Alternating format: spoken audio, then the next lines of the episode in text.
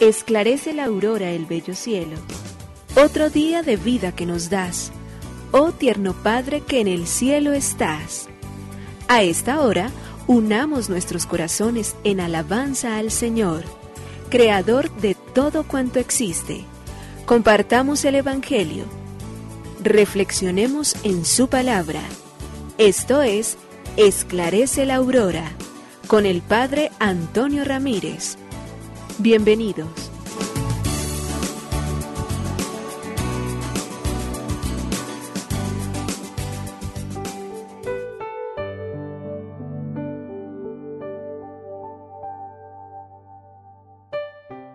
Muy buenos días, hoy es lunes 13 de junio del año 2022. Iniciamos una nueva semana una semana que nos conduce, nos lleva y nos orienta a tomar decisiones serias, responsables, a saber que está en juego la vida y la existencia de muchos seres humanos a partir de los principios eh, políticos que se ejerzan, a partir de la responsabilidad y de la conciencia desde el punto ético y humano que tengamos para construir una sociedad. No basta con tener buenas ideas, es necesario también ser lo suficientemente ético en el proceso, tener respeto por el otro. Hemos caído demasiado bajo y, en vez de escuchar muchas veces las ideas que deberían movilizar los acuerdos nacionales, tristemente entonces terminamos enfrentados como siempre, para que se volvió una práctica ella. Por eso necesitamos durante esta semana orar intensamente, orar espiritualmente, tener diálogos respetuosos, escuchar las voces de los otros, pero obrar y escuchar y particularmente actuar siempre en conciencia, donde la defensa de la vida, el respeto, el valor por el otro, la primera acción que podemos decir que podemos respetar la vida es cuando primero respetamos a todos y dos, cuando somos capaces de ponernos realmente frente a la otra persona y por más razones que tengamos en un momento determinado, no hacemos actos crueles, eh, desobligantes, inventados, chismosos, dañinos, destructores. Porque pues eh, bien hemos dicho siempre de que si este es el desayuno, ¿cómo será finalmente entonces el almuerzo? Eso nos tiene que hacer pensar durante estos días y tiene que llevarnos en la conciencia a tomar las decisiones maduras que nos permitan entonces, dentro de unos consensos creados a través de nuestra sociedad, poder buscar la tranquilidad, la paz, la estabilidad, la seguridad, el trabajo, el desarrollo, la conciencia tranquila y serena, las libertades de las cuales tenemos que hacer siempre gala, preguntarnos y continuamente siempre difundirlas porque son las primeras y las más importantes.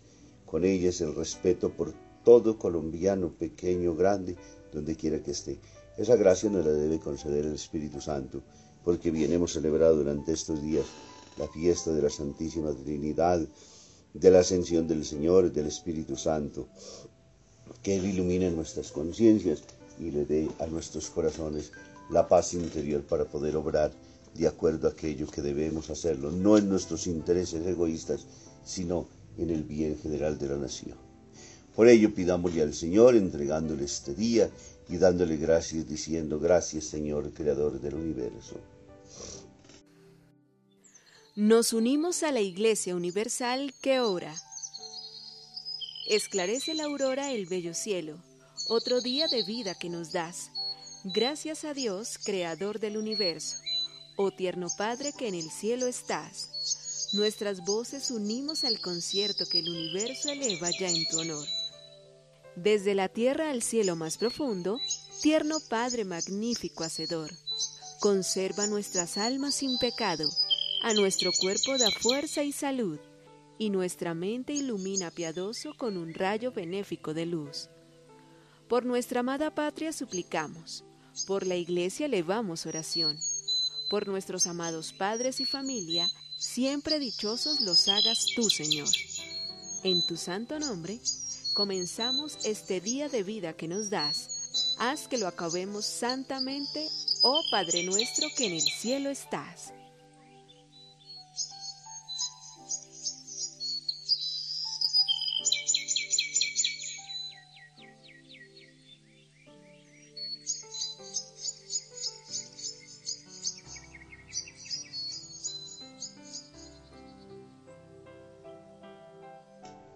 Dolorosa observación. A casa de Jaimito llega una de esas tías de visita y mientras están merendando el niño le dice a su tía, tía, qué fea eres. Su madre, enfadada, le regaña, niño, ¿cómo le dices eso a tu tía? Dile ahora mismo lo que, lo que lo sientes. Bien, está bien, mamá. Tía, siento mucho que seas tan fea. El niño ni siquiera imagina que la madre le manda pedir disculpas por haber dicho la verdad. Piensa que debe manifestar su pesar, no por lo que él dijo, sino por lo que él ve. Decir la verdad no es motivo al arrepentimiento, si lo es muchas veces la manera de decirla o la falta de oportunidad en cuanto a la ocasión de lo que se dice. Nunca se debe mentir, pero no siempre hay obligación a decir la verdad y a veces es necesario callarla y de tener que decirla hay que cuidar particularmente el modo de hacerlo. Eso debe ser muy importante y vuelvo a insistir más en este tiempo en que estamos en unas condiciones tan difíciles desde todo punto de vista. Por eso dice el proverbio chino, habla cuando tu palabra sea mejor que tu silencio. Que nos sirva de reflexión durante estos días en el poder ser capaz de decir verdades, pero también de respetar finalmente al otro. Lectura del Santo Evangelio según San Mateo, capítulo 5, versículo del 38 al 42. En aquel tiempo dijo Jesús a sus discípulos, ¿han oído que se dijo, ojo por ojo, diente por diente? Yo en cambio les digo, no hagan frente al que los agravia. Al contrario, si uno te abofetee en la mejilla derecha, preséntale la otra. Al que quiera ponerte pleito para quitarte la túnica, dale también la capa. A quien te requiera para caminar una milla, acompáñale dos. A quien te pide, dale y al que te pide prestado no lo rehuyas. Palabra del Señor. Gloria a ti, Señor Jesús. Hoy fiesta de nuestro querido San Antonio de Padua, a quien nos encomendamos con todas las gracias, el que le dio el don maravilloso de la predicación, la capacidad de comunicar los misterios sagrados, un hombre por cuya, por ello, la Basílica de San Antonio en Padua como reliquia tiene su lengua, porque a través de ella obraba, oraba y hacía maravillas extraordinarias el santo por, por, antonomasia italiano. Le damos gracias a Dios por él. Y el Evangelio entonces hoy de Mateo en el capítulo 5, versículo del 38 al 42, donde Jesús nos va llevando una vez más de la mano en la pedagogía de la ley. No he venido a abolir la ley, sino a darle cumplimiento. Y hoy nos dice, particularmente en una ley que era y estaba promulgada en el, en el código de Hammurabi, estaba en los escritos del Antiguo Testamento, estaba puesta por muchos lados porque se pensaba justamente, y aún se sigue pensando hoy, se vive de igual manera y se hace la misma práctica, ojo por ojo y diente por diente.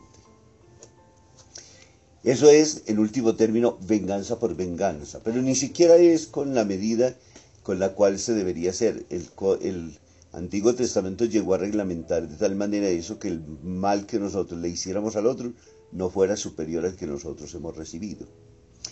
Jesús supera la ley diciendo no.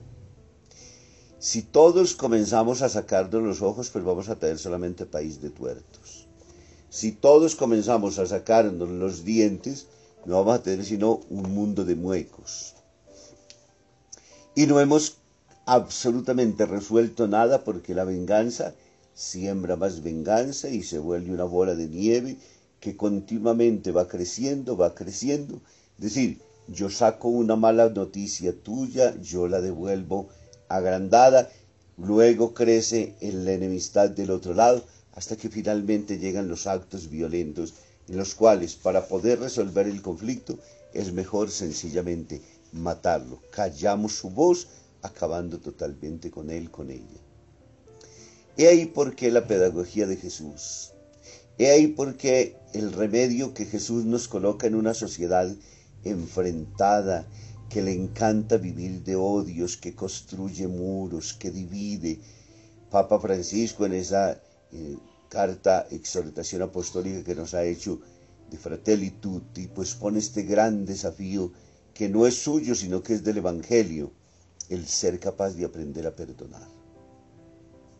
Y Jesús dice, den con generosidad, vea, alguien le quiere quitar a usted el bolso, pues dele también el reloj. El otro le quiere, le pide a usted que camine un kilómetro, pero resulta que usted camina dos.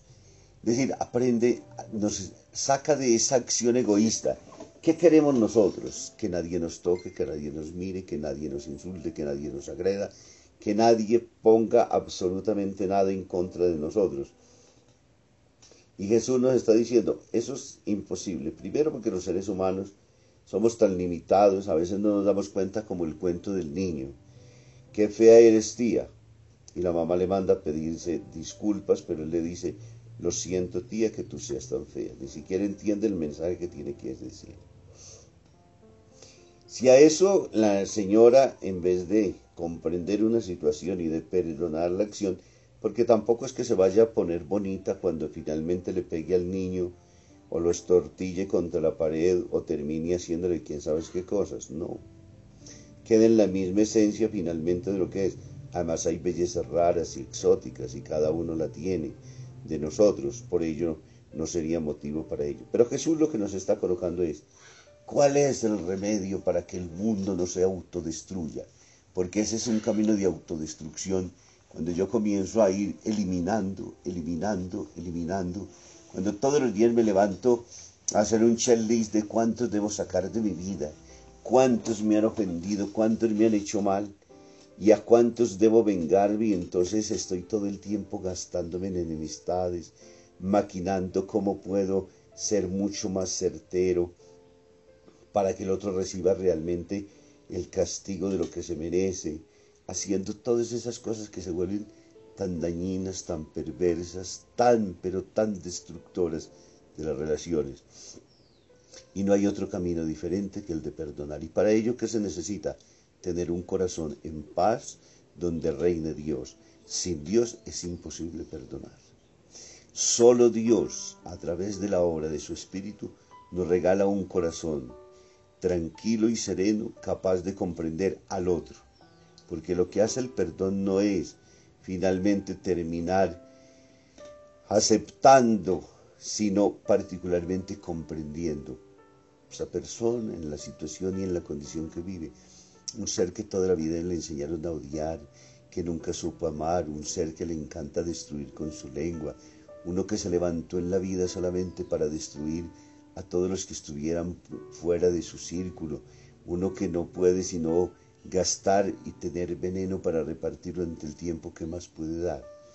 Entonces, si somos capaces de entender la realidad del otro y no nos ponemos a pelear, sino que, ¿qué pedimos? Señor, dame los sentimientos, el corazón bueno, para que yo no deje agriar mi corazón ni pueda entrar en esa espiral de violencia dañina y destructora en la cual me quisieran meter siempre. Esa debe ser la razón y esa debe ser la búsqueda de nuestra confesión de creyentes. Dios bendiga el Padre, el Hijo y el Espíritu Santo. Muy feliz.